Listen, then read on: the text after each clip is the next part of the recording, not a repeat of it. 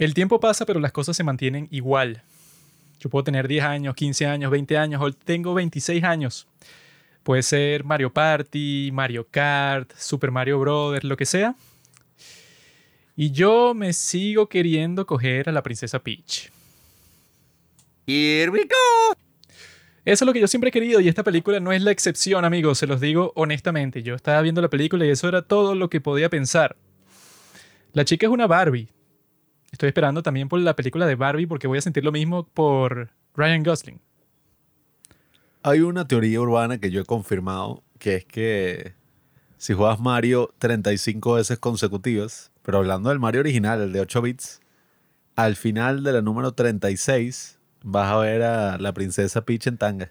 ¿Qué? Y es así 8 bits, pero se le ve todo, pues. Se le marca. Dios mío. Y eh, yo creo que esa era la versión más candente, la que es así, que son 8 cuadrados, pues.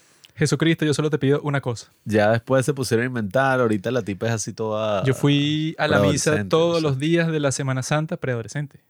Son una mujerota. Mm. Fui a la misa todos los días de la Semana Santa. Yo solo te pido una cosa, Señor. Que llegue un punto de la tecnología en donde yo pueda entrar a las películas, esas cosas y pueda cumplir todas mis fantasías. Por favor, necesito esa tecnología. Durante los años 60 vivimos una época de grandes clásicos cinematográficos, Semana Santa. Eh, bueno, no sé en qué época fue, pero el punto es que Así era- te escuchas,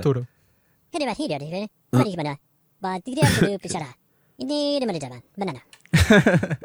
los, de, los Diez Mandamientos de Charlton Heston ahí, todas estas grandes películas cristianas, pero ahora que tenemos, ¿cuál es el gran estreno que llena todas las salas de cine durante la Semana Santa? La película de Mario Bros. Oh, no. No, no, no. ¿Qué clase de mundo vivimos actualmente? Bueno, eso te dice todo sobre los valores de la sociedad americana el día de hoy. Dejó a Jesucristo atrás. Que eso, yo vi un comercial hace tiempo que no sé quién fue el enfermo que lo hizo, que decía que en el año 2000 se prohibió que se enseñe el cristianismo en las aulas de las escuelas públicas de los Estados Unidos. En el año 2001, el ataque a las Torres Gemelas, así como implicando que, bueno, ajá, no se metan con Dios porque mira el castigo que les dieron estadounidenses. Y yo creo que es verdad. Sí, yo creo que el que hizo ese comercial está profundamente acertado y no sé cuál sería el comentario que él diría sobre esto, pero yo creo que haría un comentario. Al igual que esta película es un comentario sobre nuestra cultura consumista y capitalista Yo creo que diría esto. de hongos psicodélicos. Hay un trasfondo muy interesante en esta película sobre los psicodélicos, el cual no entraré en esta discusión. La dejaré más adelante cuando hablemos de Mario Brothers 5, Coño. cuando se coge a, Wii- eh, y a Waluigi. Winnie Pooh. No apareció Wario en esta película. Ah, verdad. Eso le quita un punto. Gran fallo. No apareció Waluigi tampoco. Eso le quita otro punto. Mario, Wario. ¿Quién fue el genio que se le ocurrió y que, mira, si volteas la M, sería como el opuesto a Mario, un tipo malo? Tuvimos muy poco de Yoshi. eh, yo vi puras maricas con eso y que a la película le faltó Yoshi. Y yo que, ah, pues. Salió al final, ¿no? Dije, qué mariquera. Esta película, verdad, yo entré a verla el domingo de resurrección, viva Jesucristo. Y entonces me pasó una de las peores cosas que me ha pasado en la historia, ¿no? Un retrasado se me colió, un niño con síndrome de Down. No, mentira. No era un niño con síndrome de Down, era un tipo retrasado. Bueno, tenía una chica, una chica bien sucia, así, que yo estaba y que, bueno, esta debe ser una prostituta que él contrató para que viniera con él a ver Mario y así impresionar a todos los incel, como yo.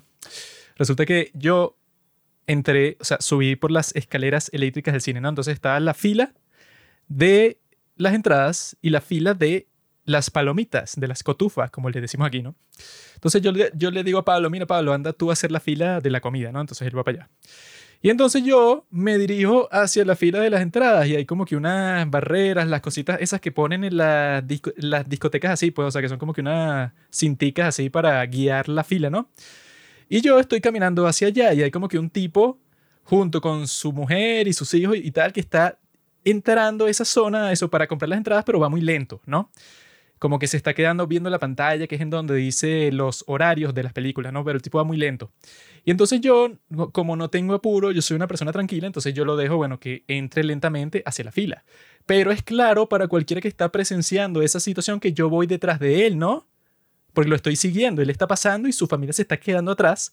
Y el tipo en vez de pasar rápido se está quedando viendo eso, pues, o sea, cuál es la película que va a ver. Está decidiendo, es un tipo indeciso.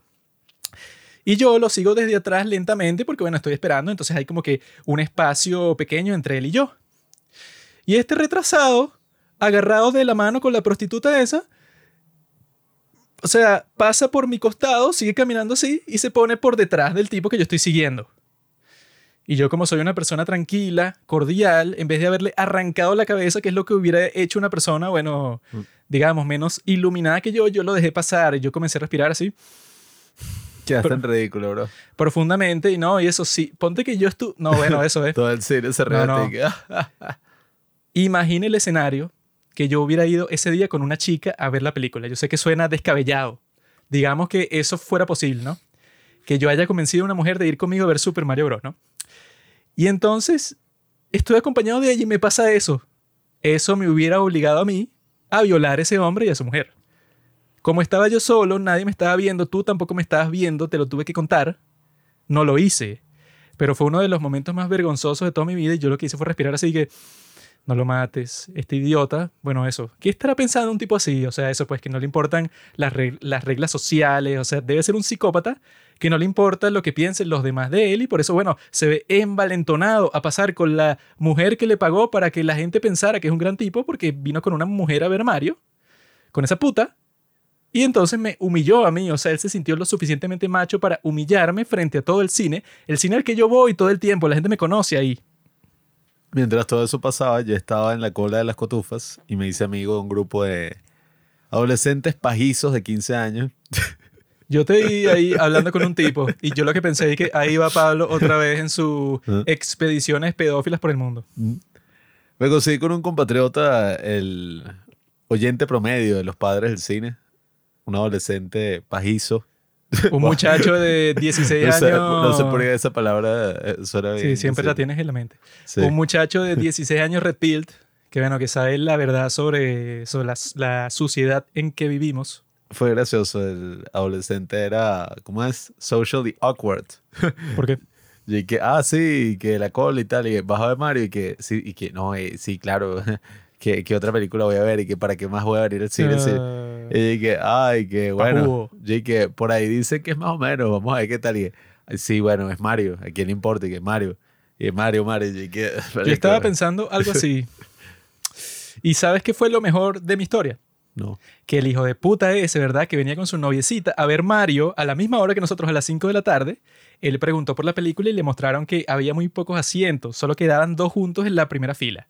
Y el imbécil tuvo que ver Chazam porque seguro la novia le dijo, no, no pongas ese porque me voy a sentir incómoda, una estúpida.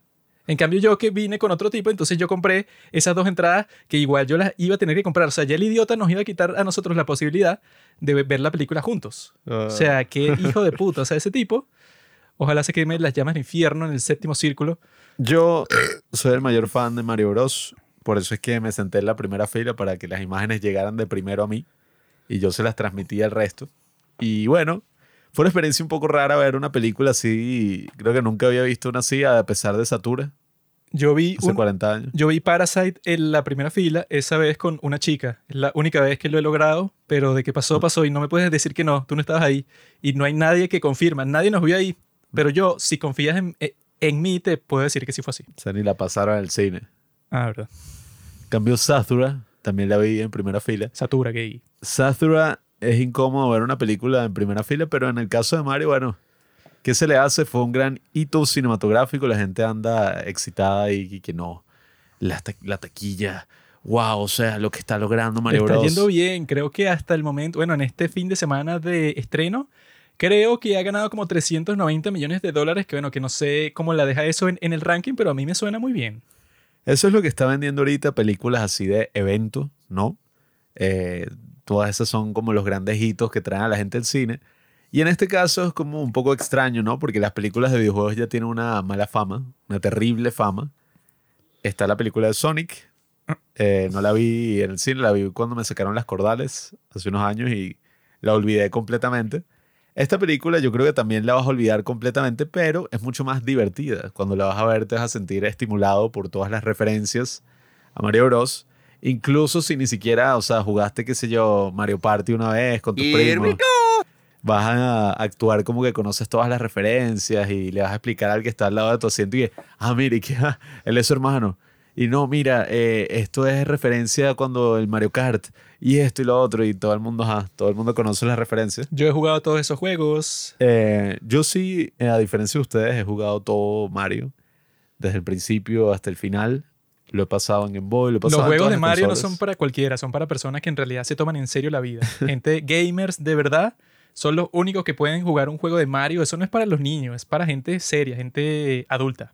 Pero esta película ha causado gran revuelo en internet. Nuestra opinión, bueno, no es tan Aquí no, hay- extremista. aquí no hay tan cosa como nuestra opinión. Está mi opinión que está la correcta y la tuya que es la incorrecta. La opinión de los padres del cine es una opinión única. Y bueno, creo que podemos hablar primero de qué pensamos nosotros y después hablamos de esta controversia que tiene dividido a Me cago en el los internet. críticos y a la audiencia. La gente no sabe qué es lo que quiere. Yo se lo tengo que dar.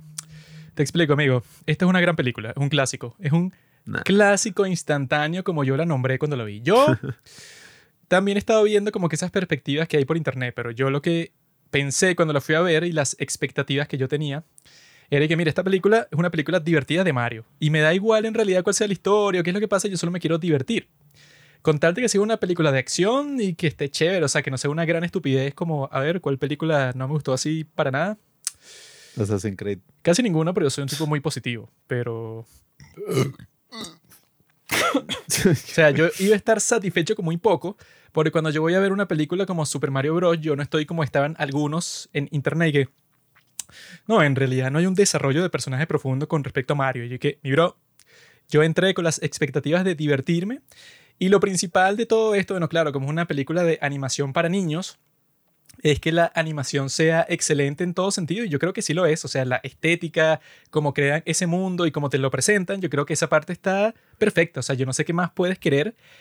Cuando tú ves ese mundo todo loco, cuando el tipo entra eso por la tubería al mundo champiñón y lo recibe todo y todo lo colorido que es y cómo está creado, pues, o sea, como diseñaron todo este mundo, eso pues no es Pinocho de Guillermo del Toro, pero es una cuestión bastante chévere, pues, o sea, está hecho con esa intención estética desde el principio que yo pienso, bueno, que si le da como que mucho valor a la película.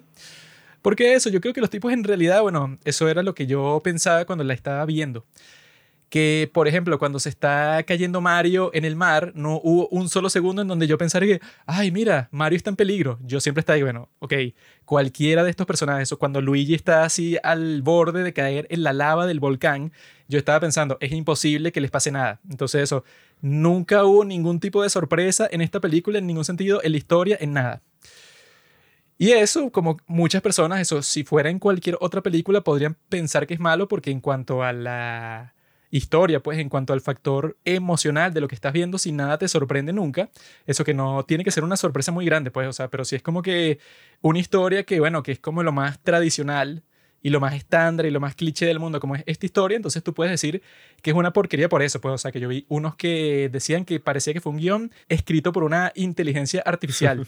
Y que, bueno, ok, no es tan así, o sea, que eso, que yo creo que podría ser un guion de casi cualquier película animada, cliché así, pero que le cambien las skins, eso pues, o sea, como a los personajes de los juegos online y tal, que tú le cambies la skin simplemente para que se vea como tú quieras, pero eso no cambia lo que hace el personaje, pues, o sea, lo fundamental, eso pues, no sé, que si lo fuerte de las balas, eso que si juegas Call of Duty Warzone y le cambias la skin a tu personaje, eso no cambia como que eso, la jugabilidad ni nada. En este caso no cambia el guion, no cambia la historia. El hecho de que sea de Mario podría ser sobre cualquier tema y tener la misma historia y no, sería extraño. Pero yo creo que eso, pues, o sea, que estos tipos como que se concentraron en que el world building, pues, en crear este mundo que tuviera como que cierta lógica. Eso que no es como que la lógica más fuerte del mundo, pues hay mil cosas que no tienen sentido.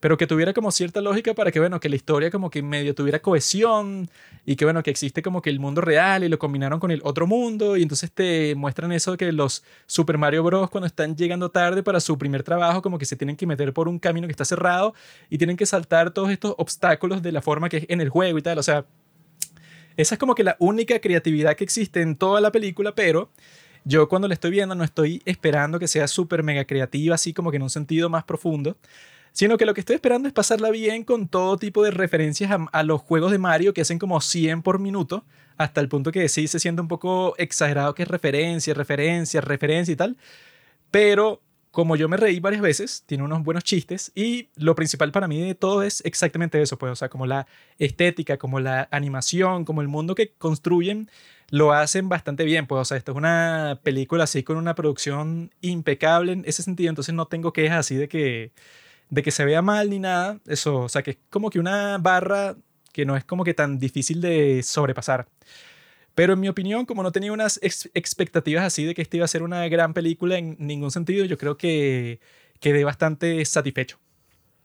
En mi caso, como un hombre latino que se crió en los 2000, parte de los 2010, yo, bueno, me crié con todas estas revistas de Club Nintendo, con todos estos juegos de Nintendo así clásicos, porque ajá, tampoco tenía para las consolas de último momento. Mm.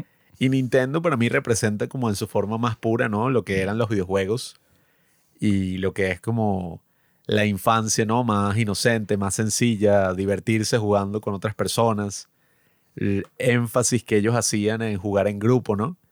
Y no tanto en la historia, sino en la pura jugabilidad, ¿no? Y, y lo que la misma jugabilidad te transmite, pues diversión, emoción, eh, frustración. Yo tenía un juego de Mario Bros. en el que estaba hackeado y entonces era súper difícil pasar cualquier nivel, pero bueno. Para Wii. Eh, sí, para Wii. Pero eso, o sea, Mario Bros. ha sido una parte importante de mi infancia. Creo que es como el personaje así clave y, y en la vida, bueno, de, de casi todas las personas, ¿no? De mi generación que se criaron con los videojuegos. Entonces no es como que yo estuviera esperando así expresamente y que, ay, ya va a venir, ya va a venir la fecha de la película. Pero claro, sí, siempre soñé, ¿no? Con ver a mis personajes favoritos en el cine, que es lo que más me gusta. Eso mismo pasó con los superhéroes en su época, en su momento. Eh, lastimosamente, un poco como con los superhéroes, a medida que pasa el tiempo, yo creo que digo como que, bueno, no sé si era tan buena idea, porque, o sea, ya existe algo en un medio y uno es feliz con eso, no sé por qué uno quisiera como traducirlo expresamente a otro medio, ¿no? Eh, y bueno, nada, llegó la película de Mario, me gustó mucho el tráiler, estaba interesante.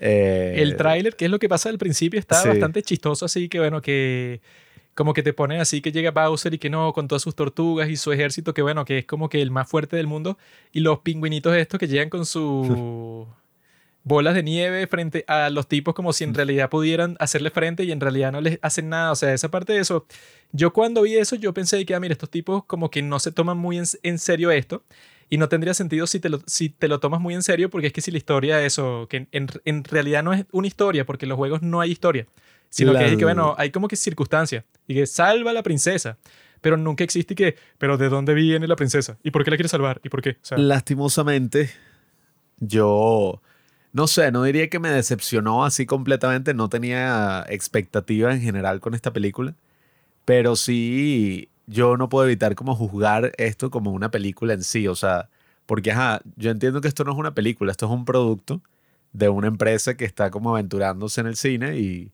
claramente lo que quería era hacer algo que apelara a las masas, todo el mundo quería ver... todas las películas son un producto, amigo, Nah, te lo informo. O sea, un producto que lo único que buscaba era vender la versión más segura, más predecible, la versión que iba a causar justo lo que causó ahorita de que, ay, sí, bueno, se llenaron las salas de cine, etc. Pero, ¿verdad? Por ejemplo, compárala con Buzz Lightyear. Ya va, ya va, ya va. O sea, eso. Voy a hacer un comentario corto. Compárala con Buzz Lightyear porque tú dices Buzz Lightyear. Eso, como que es un tipo que en donde tampoco hay historia. Es como que una cosa así que, ajá, tú no sabes de dónde viene el personaje. Entonces puedes hacer 10.000 cosas con Buzz Lightyear y puedes irte a lo más seguro o a lo más loco. Y los tipos se fueron una vaina que si tú ves Buzz Lightyear es como que, ajá, y esto, ¿por qué inventaste tantas cuestiones locas cuando esta es que sí la historia más simple del mundo? Y eso, pues, o sea, yo creo que en el caso de Mario es bueno que hicieran algo así de este estilo porque yo creo que también si tú te pones a inventar mucho, cuando eh, eh, tienes como que una empresa de animación súper mainstream así, pues, o sea, súper comercial, que si tú eres el que vas a hacer la película de Mario, yo dudo que tengas como que un gran artista ahí que sea fan de Mario, que vaya a ser como que una reinvención del personaje o algo muy creativo. Entonces yo creo que en el caso de ellos es mejor que se queden así porque yo creo que te puede quedar como Buzz Lightyear, que era una cosa absurda, que es, bueno, ¿por qué te, te pusiste a inventar tanto? Que en esa película sí se inventa, no sé, a 10 personajes y 10.000 explicaciones por los elementos como que más aleatorios del personaje, los quieren explicar, cuando en este es y que, bueno, como que no importa mucho la lógica de las cosas. Bueno, yo no estaba pensando precisamente en Buzz Lightyear, sino que estaba pensando en, el renacimiento que han tenido las películas animadas en los últimos años. Ah, yo pensé que estabas pensando en el Eh, renacimiento de Bueno, es Europa. que pues. eso sí hablo de pensar yo en los distintos renacimientos. Eh, coño, este es un genio. eh, cuando teníamos el 480 en Claro. la animación, es que, bueno, estaban las películas de Pixar, fue como la gran revolución así animada, ¿no? Teníamos todas estas películas que, que coye, eso siempre suele pasar, ¿no? Épocas así donde salen grandes películas. Los 90 para Disney fue esa época, los 2000 para Pixar fue esa época.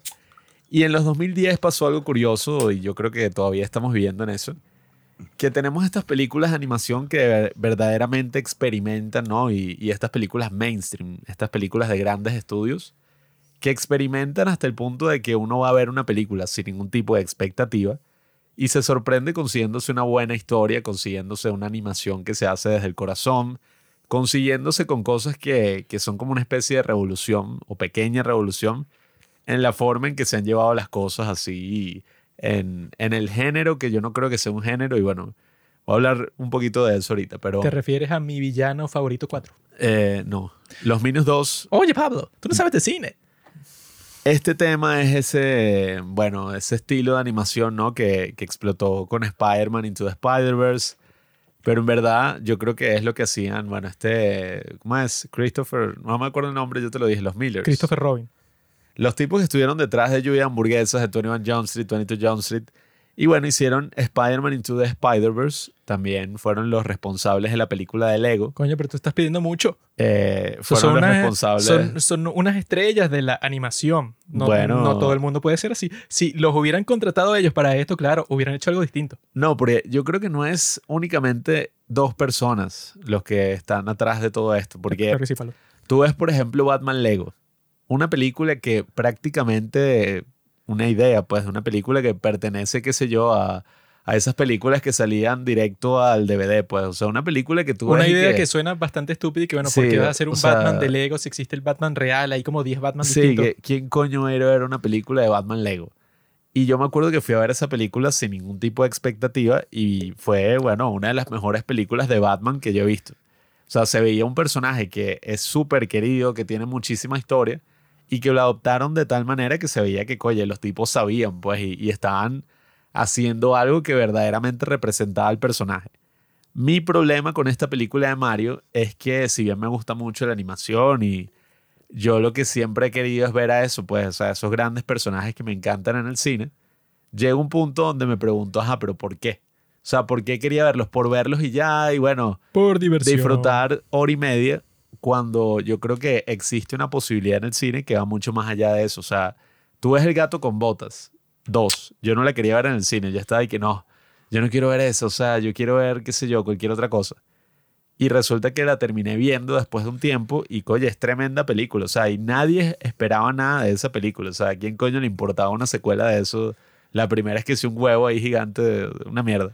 Humpty Dumpty. Eh, entonces, bueno, la de Mario, yo creo que ese es el gran problema. O sea, primero que nada, no tiene historia. O sea, la historia de Mario es como súper, súper sencilla. Sí tiene y historia, pero es que si la historia más estándar y cliché de la historia del mundo, que es que, Es bueno, la historia. El bueno quiere eh, hacer, es un fracasado al principio y encuentra una forma de convertirse en alguien mejor y te van a hacer parecer que el tipo está al borde del fracaso cuando en realidad nunca lo está y al final vence al malo y fin. O sea, es eso. No es que no tenga historia. Más bien, es la historia más genérica que hay. O sea, es, Es que, que sí, si el- tan profunda como la historia del videojuego. Es que si el viaje del héroe más simple que tú puedes hacer en el mundo entero. Y si tú ves la historia, o sea, que la gente diga, ay, deja el show, o sea, tampoco tienes que analizar.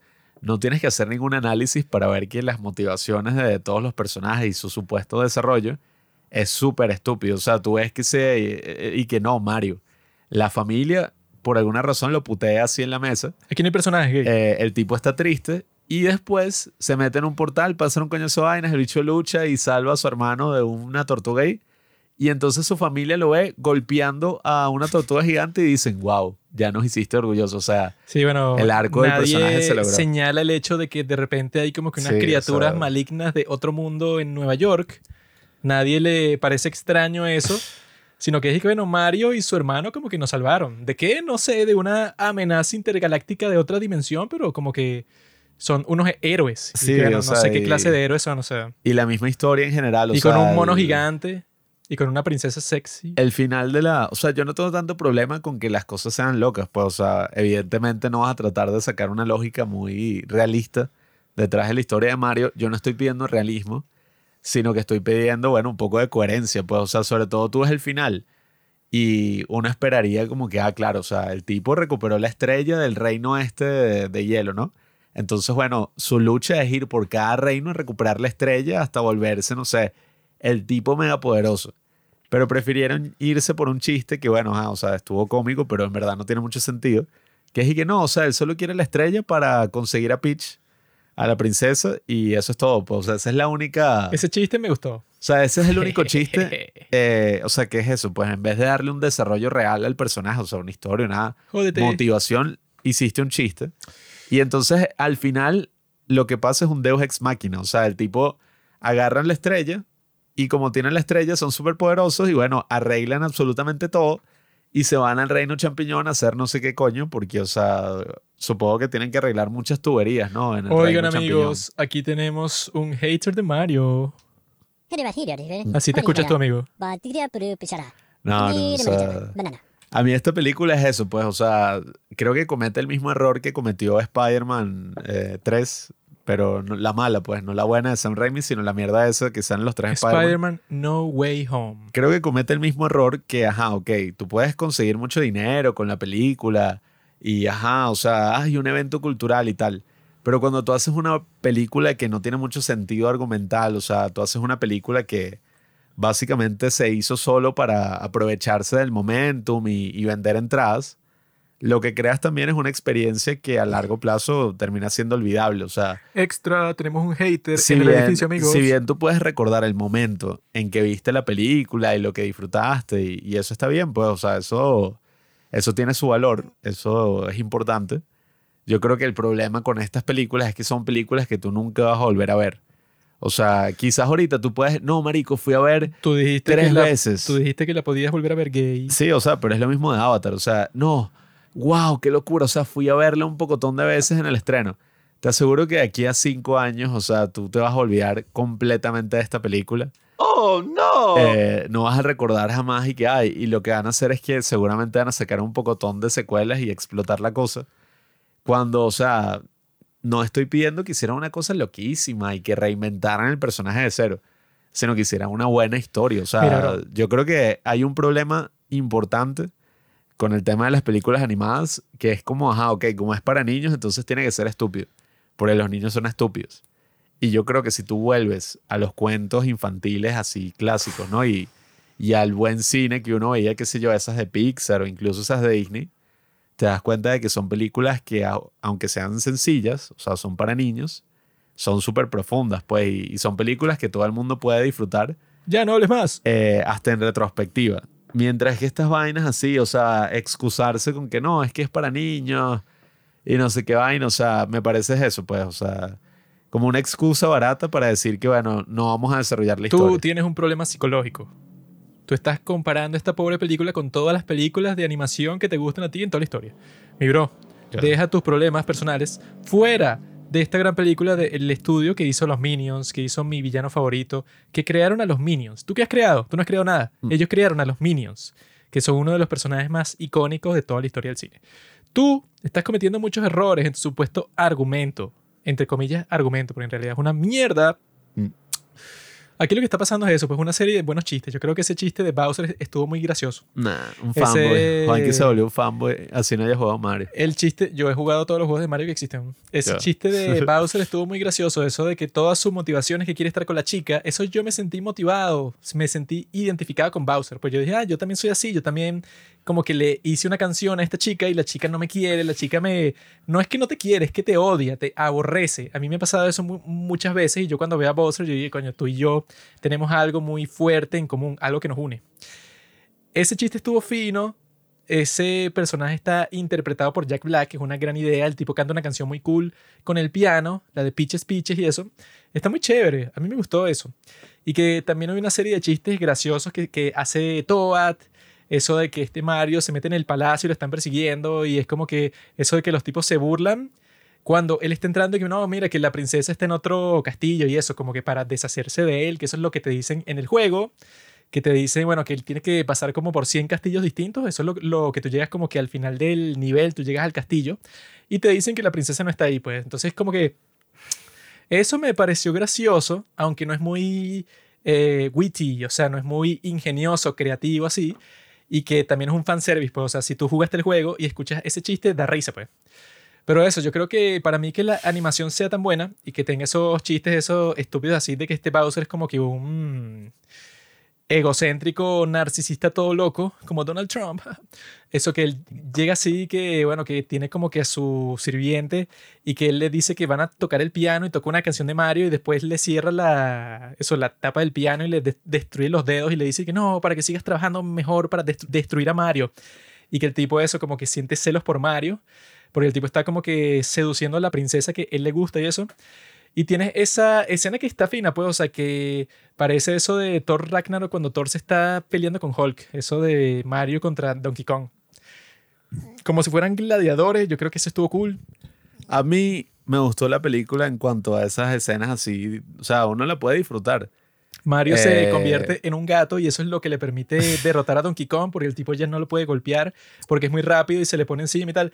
Esa era la clase de cosas que yo quería ver, pues, o sea, chistes estúpidos así como ese mismo de que Bowser está actuando, eso puso a que su ayudante, su asistente se vistiera como Peach, eso así como que un drag para que él actuara las cosas que le iba a decir a la princesa para que la conociera y luego la secuestra. Me parece un humor bastante estúpido. Solo que ese infantil, chiste, ese chiste yo lo he visto como es 40 el veces. humor que me gusta a mí. Ajá, Yo- bueno, no, es que dicen que muchos de los chistes y que si, casi que todas las cosas que salen lo sacan, pero que si de un juego de Mario, como que de una escena, de un chiste, eso, casi que todos los chistes y todas las cosas que pasan son como que una referencia de un juego. Pues, o sea, que yo he jugado muchísimos juegos de Mario, pero no, como que existen muchísimos más en donde no, bueno, si tú pasas por el, ni- el nivel 8, ves que ese era el traje que estaba usando Bowser en esta escena del juego, pues así como que todo es una referencia a algo. Entonces, eso también me hace pensar que eso, pues, que los tipos que hicieron la película no son las personas como que más creativas del mundo, pero sí les gustaba bastante el personaje, pues, o sea, porque yo creo que también existía la posibilidad de que hicieran esta película, pero por gente que no le importaba para nada Mario. Eso puede, o sea, que solo querían ganar dinero y ya, o sea, que eso es lo que quieren de todas maneras, como que el objetivo principal es ganar dinero. Pero a pesar de que ese es su objetivo principal, yo creo que las personas que lo hicieron sí les gusta bastante el personaje y están dispuestos a eso, pues hacer como que este proyecto así tan grande que, bueno, que en el marketing se habrán gastado 300 mil millones de dólares, que eso que no es la película más creativa, ni la más entretenida, ni la más intel- inteligente del mundo. Pero yo creo que eso, pues, o sea, que el hecho de que sea para niños, como que no es que la excusa, pero sí tiene sentido de que sea así, pues, o sea, que sea tan simple. Pero eso, yo creo que entre todas las posibilidades que existían de lo que podía pasar con esta película, pues, o sea, de los dos extremos, de que fuera una mega porquería, de que fuera como Buzz Lightyear, pues, o sea, que los tipos como que se tomaron en serio 100% el personaje, tratando de explicar con lógica algo que como en Toy Story, es que, bueno, la historia de origen de Buzz Lightyear era una cosa que sí de tres líneas, pues, o sea, no era como, como que tú ibas a conseguir ahí algo súper serio, así que no, entonces eh, Buzz quería ser un astronauta, entonces él pasó por la academia, pero él tenía un problema con su padre y conoció a esta persona que se convirtió en su amiga, o sea, no se pusieron con esa cuestión como que a complejizar una historia que no tiene nada de complejo porque le hicieron para justificar una cosa que estaba pasando ahí en un videojuego. Pues. Yo digo, Ese es un extremo. digo- Y el otro extremo era que, bueno, claro, que fuera como eso, no sé, como Lego Movie, como la del gato con botas, el último deseo, o sea, que fuera como que una obra maestra de la animación. Nah. Esos eran los dos extremos posibles y los dos eran bastante improbables que fueran de esa forma. Entonces yo creo que tuvimos algo decente, algo promedio, algo normal y yo creo que eso no está mal comprendiendo todas las otras opciones que existían. Yo digo que el gran problema alrededor de esta película y alrededor de muchas discusiones respecto al cine es el tema de los extremos. Eh, hubo una controversia con esta película porque los críticos en promedio era un puntaje de 58% en Rotten Tomatoes. La audiencia le dio que sí, no sé, 80, 80 y algo. La gente tampoco entiende muy bien cómo es que funciona Rotten Tomatoes, pues, y cree que los críticos, no sé, o sea, todo el mundo empezó a atacar la película. Y siempre cuando se habla de estas cosas, entonces la gente se pone que los críticos le dieron a Cuties un 86%. Y es que, bueno, evidentemente no fueron los críticos ni los mismos críticos, pues, o sea, eso es un promedio entre las reseñas que hay, pues. Y, Cutie no es buena. eh, bueno, no lo he visto. Pero, bueno, algunos dicen que es la mejor película de la historia. Pero el punto es que se crea como que esta discusión de extremos y es y que, bueno, o sea, yo soy un fan de los videojuegos, de Mario, de todo eso. Disfruté la película y creo que es súper válida criticar la película a nivel narrativo porque uno no está pidiendo que sea, no sé, o sea, la mejor película de la historia. Yo creo que tenemos un buen ejemplo en otra película de videojuegos como la de Wreck-It Ralph, que es una película también para niños, es una película que trata el tema, ¿no? De, de los videojuegos y, y dentro de todo lo hace de una forma mucho más inteligente porque es tan sencillo como tener personajes con motivaciones. O sea, ¿cuál es la motivación de Mario acá? Es y que no, bueno, Coño. demostrar que bicho es un héroe y... Cuando ve a la princesa Peach, ahí obtiene toda la motivación que él necesitaba. No, es y que, no, y que y al final en verdad la película es sobre el valor de la hermandad. ¿Cómo establecieron la hermandad? Bueno, el tipo de la nada salvó al hermano y el hermano como que tuvo miedo en una que otra escena porque al No. final nunca tenía miedo a un carajo. En el caso de Luigi no es ningún personaje, porque Sí, o sea, y al final como que ¿qué con es una lo que tú haces? No, tú fuego. tienes miedo de todo en todo momento y no sabes hacer nada y listo, fin. Sí, ¿no? Y al final el tipo obtuvo el valor y se comieron la estrella mágica que, bueno, les permitió ser invencibles También y está el chiste todo. chistoso de la estrellita azul esa que como que se quiere morir, que es así como que es muy cute, pero en realidad tiene como que puros pensamientos macabros de la muerte y tal. O sea, yo creo, bueno, eso fue divertido y, y lo mismo de Bowser, o sea, dentro de Los todo... pingüinitos son graciosos, eso tiene como que pura estupideces así para la gente como yo. No, pero yo creo que eso, pues, o sea, que la película se me hace como que tonta cuando cae, sobre todo en esos momentos, que yo creo que el soundtrack está muy bueno, o sea, lo- el soundtrack lo hizo el mismo eh, que hace la música original de Mario. John Williams. Eh, no, no. es un japonés ahí que adaptó toda la música como a, a un estilo un poco más cinematográfico. Sin embargo, también la película utiliza como que canciones así súper mega y hiper famosas que les habrán costado, no sé, un millón de dólares cada una poner en la película. Mr. Blue Sky. Y yo creo que ese es el problema, o sea, también, pues, o sea, la película se va por siempre lo más seguro, lo más formulaico, pues, así. Y, y que, bueno, vamos a elegir las cosas que no van a molestar a nadie, o sea, lo que la gente quiere ver. Y Tú agradece que no pusieron a Mario negro. Agradece Nah. ya. Eso es todo lo que tú tienes para agradecer. Para mí esa, esa es la cosa, o sea, obviamente que está el extremo de todas esas mierdas, o que pues, o sea, Mario y Luigi no, no son gays, o que Peach es lesbiana, todas Eso, esas cosas. hubiera sido interesante como la foto está del meme, que es y que está Mario abrazando a Peach y Luigi le está agarrando la mano atrás. Ah, yo lo he visto, sí. Bueno, eso hubiera sido interesante. Ah, no, como bueno, eso. Lo único es como eso, lo que tú dijiste que tú pensaste que Toad iba a ser como que el informante de Bowser y eso iba a crear un drama y que cómo puede ser que nos hayas traicionado, Toad. Podían haberle metido algo así para que fuera un poco más picante la historia, pero no tenía nada así como que fuera más dramático. O sea, yo lo que creo es que si tú al final, o sea, no hay. ¿Cómo es que se.? Coño, a mí siempre me cuesta traducir esa vaina. Eh, stakes. O sea, no hay como que. Lo que está en juego, gay. Sí, o sea, pero no es que. Ay, no, el tipo se va a morir. O sea, lo que está en juego nunca tiene que ser. Y, ah, claro, la vida o la muerte del Eso personaje. era lo que yo estaba pensando porque hay una parte en Wreck-It Ralph que es el final que tú sí piensas que Wreck-It Ralph se va a morir porque el punto es que él se está sacrificando por la niñita loca esa que tiene un glitch. Hay una parte en donde él está diciendo su juramento porque como que le va a dar un golpe, no sé cómo era la trama, pero como que él era el único que podía salvar el mundo en ese punto. Y entonces él se iba a sacrificar y yo me acuerdo que en esa parte yo sí estaba de que mira, como que parece que Wreck-It Ralph se va a morir, pues o sea, como que si crean esa conexión emocional que yo pensaba que era real, pues o sea que sí parecía que era así, no se muere porque hay Wreck-It Ralph 2, pero yo sí pensaba de que, ah, mira, este tipo, coño, eso, van a matar al protagonista en la película. En, esta yo nunca pensé eso, sino que yo estaba de que, bueno, claro, eh, es otro tipo de historia y, y de todo, porque bueno, claro, como es Mario Bros, y bueno, nunca van a matar a nadie porque los tipos quieren crear una nueva franquicia de esto. O sea, Yo digo no es que como el- Wreck-It Ralph, que era un nuevo personaje, sino que estos personajes los tienen así como que son tan icónicos, son los más icónicos de toda la historia de los videojuegos, entonces los tratan así con guantes, pues así como que no, mira, uno medio puede cambiar algo, pero en realidad casi que todas las cosas que se han dicho sobre estos personajes son sacrosantas, pues, o sea, tú no puedes cambiar casi nada. Y ese enfoque a mí me parece bien porque eso, pues, como que se ha visto lo que han hecho cuando tratan de cambiar mucho la cosa. O sea, si no eres los Mitchells, los que tú mencionaste, eso, los de lluvia de hamburguesas y de todas esas cosas que los tipos, bueno, claramente tienen talento para esta cosa. Los Mitchells.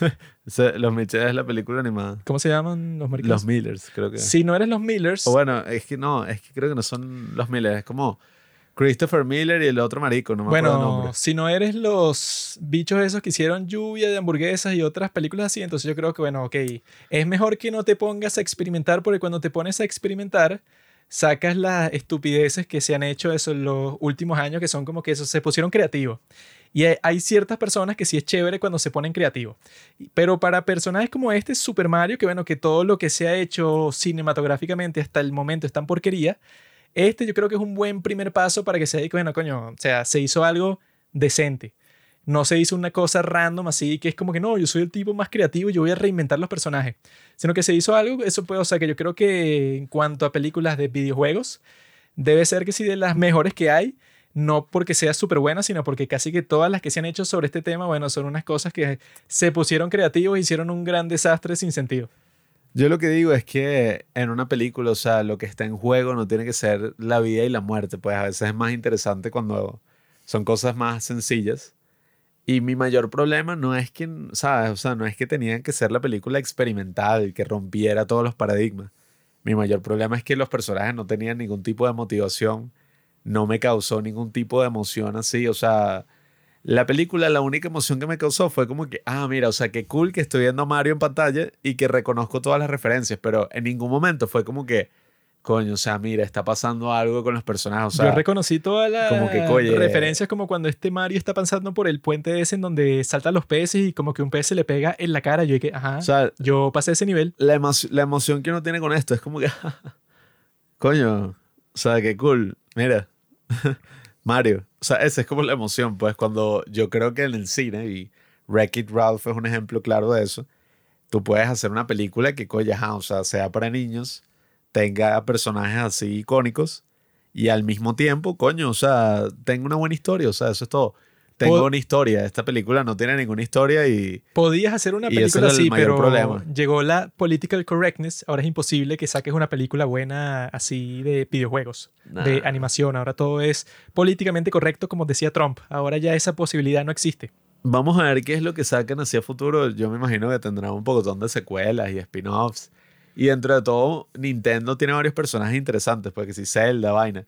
Ahora, el problema es ese, o sea, que si tú lo que haces es una vaina para satisfacer a la audiencia y ya, puede que se te salga bueno, el tiro por la culata, un poco como pasó con Star Wars, con la trilogía de mierda, que fue como que, no, o sea, Star Wars eh, 7, la película que ha recaudado más dinero en la historia, o sea, fue un éxito que no tienes idea. Ganó como 1.400 millones de dólares. Y después sacaron la otra y bueno, la cagaron, se cagaron encima. Después, imagínate, sacaron la nueva y terminaron de destrozar toda la franquicia. Pero las series son buenas, amigo. El Nah, Mandaloriano. Ahorita anunciaron que, que iban a sacar una nueva Star Wars Rey 15 años después de la última y tal.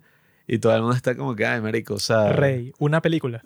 Una película así como otra secuela. Y ¿Qué? todo el mundo está ahí que, ay, marico, jódanse. Están locos, weón? O sea, ¿quién coño quiere ver? Y ¿Cómo van a seguir esa historia luego del final que fue lo más estúpido del mundo? Bueno, por eso, o sea, la gente ya la anunciaron y la directora es una tipa ahí que sí, que es que sí, periodista, Entonces, eh, que ha sacado documentales y no sé qué broma de Pakistán y no ha sacado casi un carajo de ficción.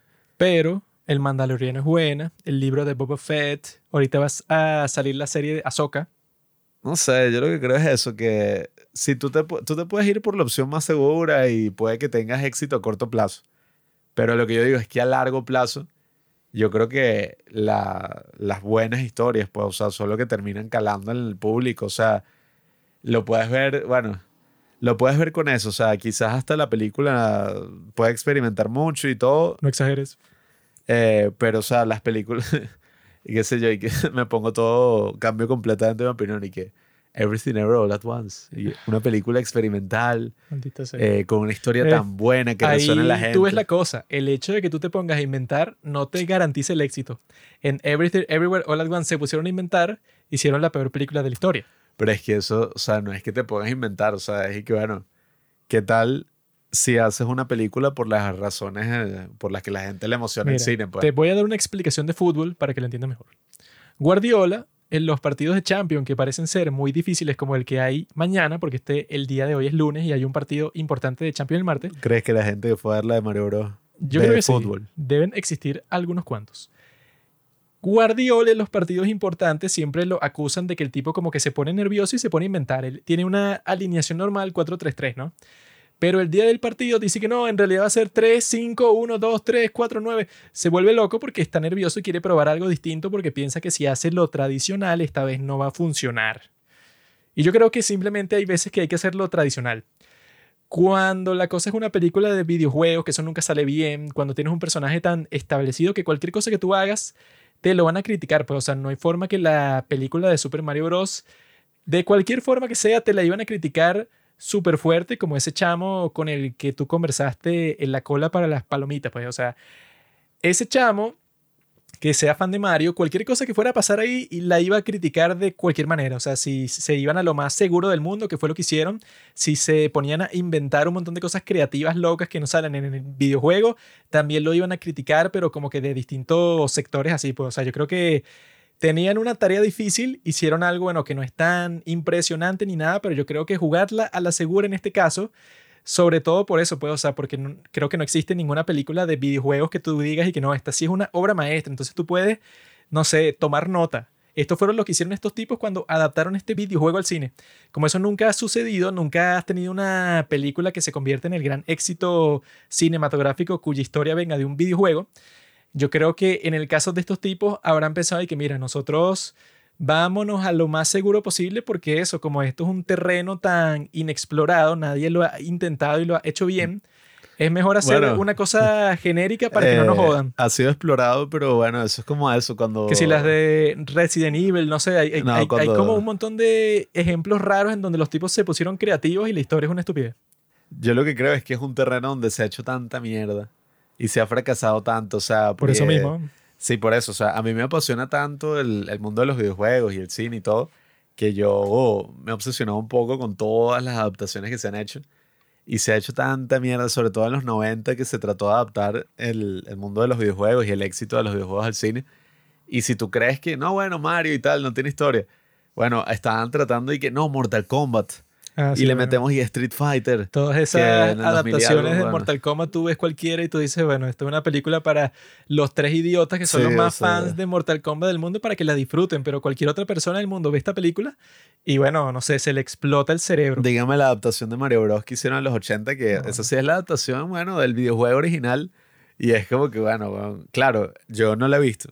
Solo he visto que es una mega mierda y es súper cringe. Deberíamos verla. Eh, sí, o sea, sería interesante, aunque yo he visto gente que está ahí que, al menos, esa es una mierda en todos los sentidos, pero tiene una historia. No, eso y que en cambio de- esta otra no tiene, y que bueno. Que esa la comparan con la del pato, la de George ah, Lucas. bueno, eh, Howard the Duck. O sea, que son cosas así que, bueno, se puso experimental con un tema que como que no le importaba a mucha gente, pero hizo el desastre más grande del mundo, lo peor de la historia. pues, la experimentación no es mala, Juanqui. Lo que es malo, pienso yo, es eso, pues, o sea, quizás no tanto el tema de jugarlo a la segura, yo entiendo que lo hagan y, y está bien, o sea, yo la disfruté. El problema mío es eso, o sea, que si tú te vas y haces una buena historia, no tiene que ser una cosa súper complicada, no tiene que ser algo que rompa todos los paradigmas, sino que eso, pues, o sea, si tú tienes personajes que tienen una especie de crecimiento, si tienen motivaciones que, oye, son interesantes, o sea, si puedes crear buenas escenas, oye, eso es lo, lo mínimo que yo pido, sobre todo cuando haces una cosa donde inviertes tanto dinero, tanto esfuerzo, miles y miles de personas trabajando para hacer una sola película. Yo creo, y sobre todo en, la animación, que es un género tan difícil de producir, pues, o sea, donde la historia debería ser como lo más impecable, porque claro, vas a meter un pocotón de animadores a hacerlo. Eh, yo creo que uno debería ser más exigente, pues, o sea, sí, está bien, la disfruté de todo, pero, Ah, te jodiste. pero yo digo eso, pues, o sea, coño, Tuviste que admitirlo. para mí esta vaina no es como la broma tradicional. Para mí esta vaina es como si tú vas y te metes así la vaina de comida chatarra más X, o sea, no sé, que si McDonald's. Si te comes una buena Big Mac, al final quedas satisfecho. Exacto, es como una Big Mac, o sea, no me quejo, pues, o sea, está rica. Pero si vamos a hablar de las buenas, o sea, una buena comida o qué sé yo, una cosa así, ni de vaina, pues, o Madre sea. mía, Gordon Ramsay, ya sé la próxima vez que quieras comer nada, McDonald's. O sea, tú puedes comerte una hamburguesa que coño, o sea, ¿sabes? Y que una vaina que esté bien hecha y que te haga sentir satisfecho Como y la que Big tenga ingredientes más buenos, pues, de calidad. Como las Big Foggies. No, una vaina que tú abres y es que sí, eso, pues, que si un poquito de salsa así, una cebolla cortada y la carne y listo, o sea. Mira, Nerd, te explico. Mi escena preferida de la película fue la pelea en el Coliseo con Donkey Kong y Mario.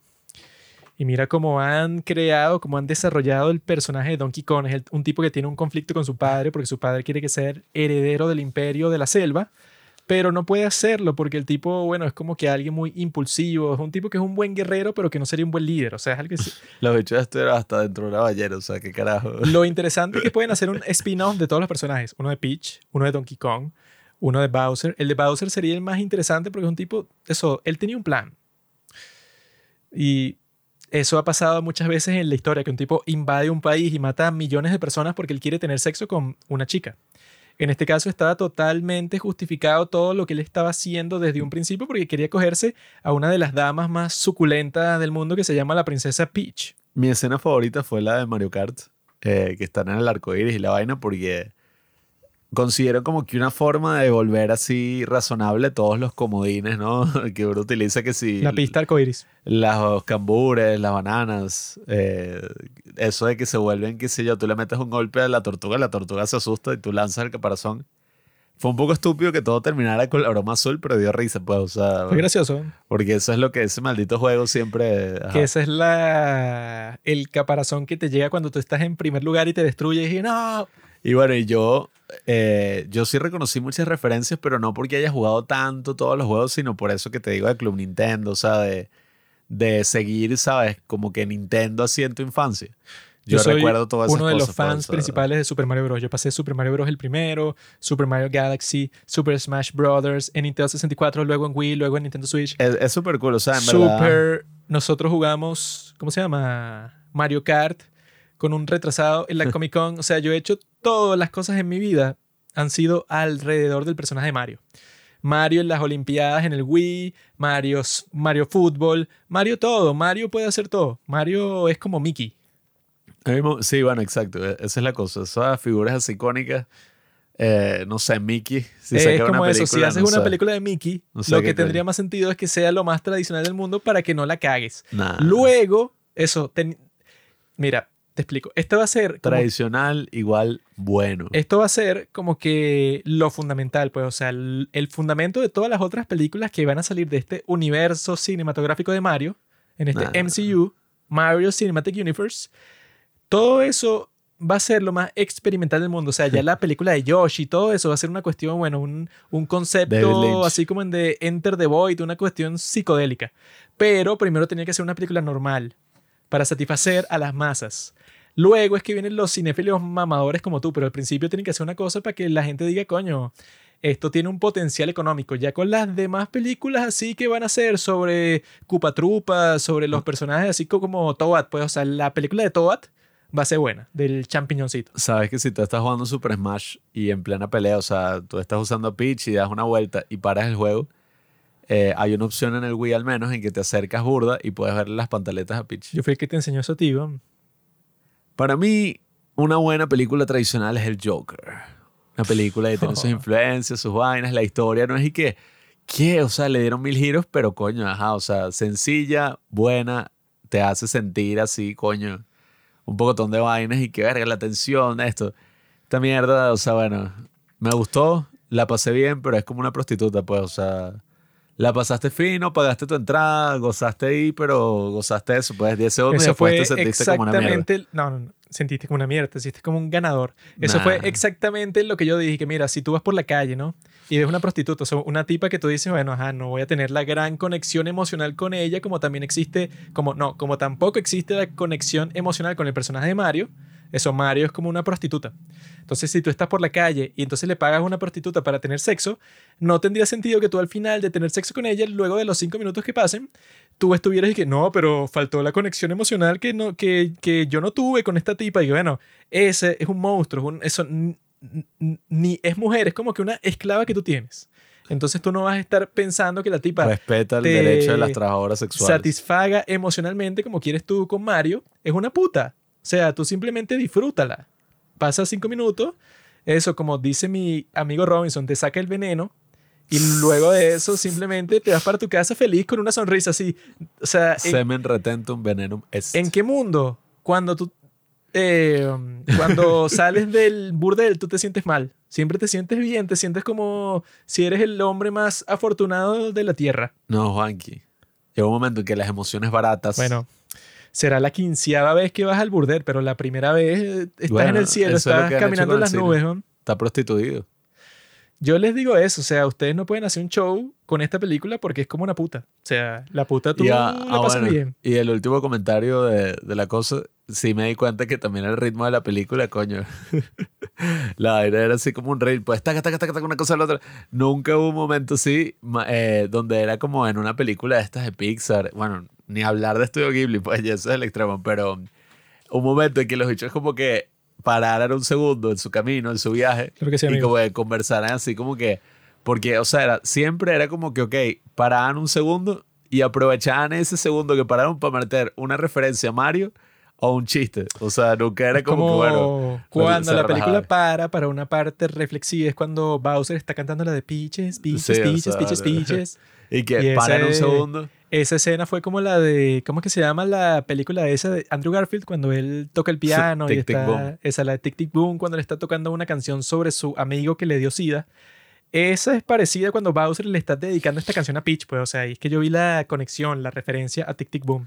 Yo lo que digo, amigos, es que ajá, vacilemos con los memes, vacilemos con que tenemos una película de Mario, pero bueno, también no seamos conformistas y que, no, bueno, esto es lo mejor. Ay, marico, o sea, los bichos tienen trillones de dólares ahí, meten millones de dólares y millones a una película, tienen acceso, qué sé yo, a, a los mejores escritores, animadores, o sea, tienen toda una industria para hacer una vaina buena y los bichos y que, no, bueno, Vamos a hacer la vaina así más eso, pues. O sea, parece que, que lo hicieron como que la historia, la hicieron una junta así directiva y que, bueno, saca ahí, ajá, las encuestas, la vaina.